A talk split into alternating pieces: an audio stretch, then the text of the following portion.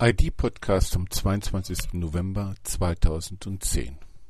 Öko und Glück. Bekannte aus Tübingen meinen ja, die Schwaben seien die wahren Ökos. Aber macht schwäbische Sparsamkeit auch glücklich? Die meisten Ökos verorten sich eher im alternativen Milieu. Aber führt der dort anzutreffende Hedonismus tatsächlich zu einer nachhaltigen Lebensweise? Und vor allem, sind die glücklich?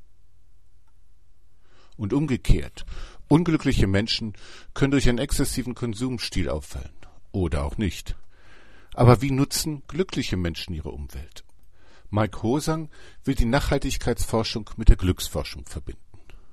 Aber wenn man zwei so fremde Bereiche wie Glück, eher Emotion nach innen weisend, und Nachhaltigkeit, eher Handlung nach außen weisend, direkt in Beziehung setzt, wird es kompliziert.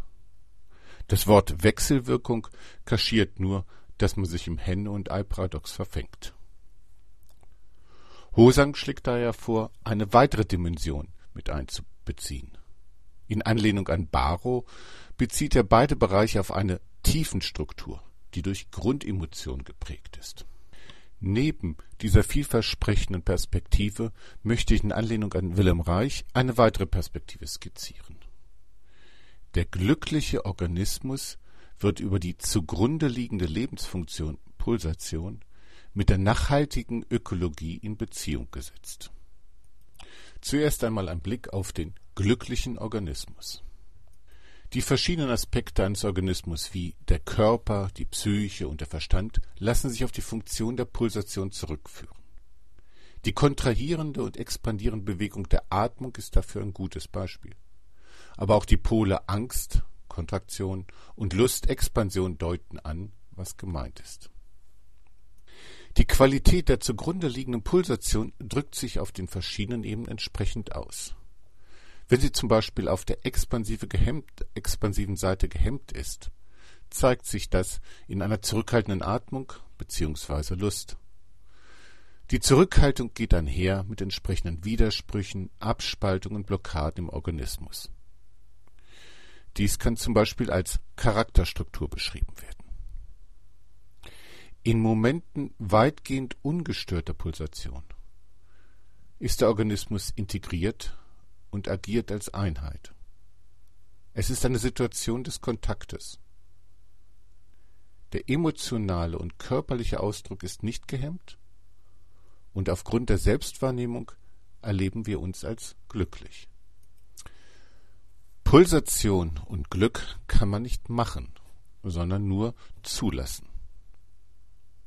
Versuche zum Beispiel durch Joggen oder Meditieren Glück herzustellen, sind Ausdruck dieser Zurückhaltung und nicht deren Überwindung.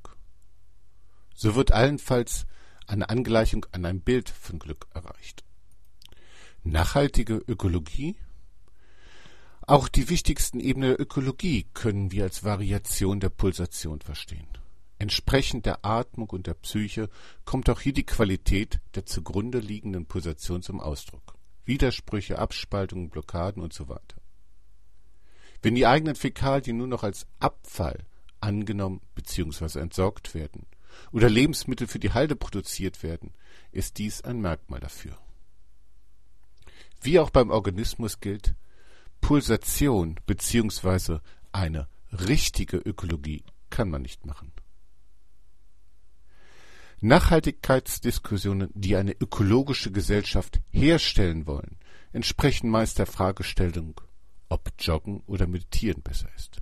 Sie sind vielleicht politisch sinnvoll, führen aber nicht zu dem Zustand, der im Organismus als Glück erlebt wird. Solange mir die Ausdrucksbewegungen meiner Umwelt fremd sind, kann ich mich anstrengen, wie ich will. Ich werde als Fremdkörper agieren und das Ökosystem nachhaltig stören. Solange versucht wird, die Ökologie in den Griff zu kriegen, ist dies Ausdruck der Zurückhaltung. Dies gilt unabhängig von der Qualität des anvisierten Maßstabes. Ein nachhaltiger Ökodiskurs zeichnet sich dadurch aus, dass Wege gefunden werden, den Kontakt zuzulassen die zugrunde liegenden Gesetzmäßigkeiten für sich als gültig anzuerkennen. Alles, was dazu führt, sich als ein eingebundenes Wesen anzunehmen, stärkt Kontakt und integriert die ökologischen Einheiten. Zulassen der Pulsation. Die schwäbische Sparsamkeit ist Ausdruck einer protestantischen Moral und nicht einer integrierten ökologischen Einheit. Es ist ein Versuch, das Leben durch gottgenehme Askese in den Griff zu bekommen. Dem alternativen Milieu ist der strenge Gott verlustig gegangen. Stattdessen orientieren sie sich starr zum Beispiel an Biozertifikaten und lassen gleichzeitig zweimal im Jahr im Flug in die Welt die Sau raus. Und Glück ist für sie ein großes Rätsel. Beide Orientierungsmodi haben eine Gemeinsamkeit.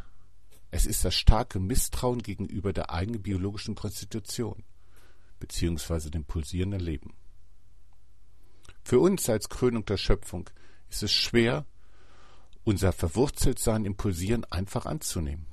In diesem Punkt ist uns jeder Amöbe haushoch überlegen. Ende des Podcasts. Der Podcast als Text mit zahlreichen Quellen und Bildern befindet sich wie immer im ID-Blog www.or-so.de.